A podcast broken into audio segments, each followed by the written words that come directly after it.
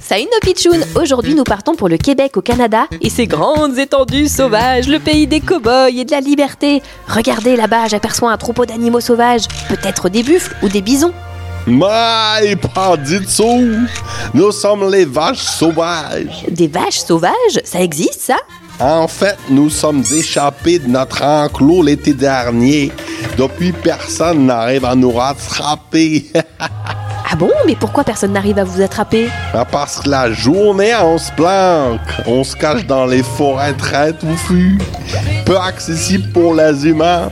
La nuit, on sort pour dévorer des plantations de maïs et de soja. On se régale. Mince alors, vous êtes vraiment redevenus des vaches sauvages Même les cowboys n'arrivent pas à nous attraper. On s'amuse comme des petites foules.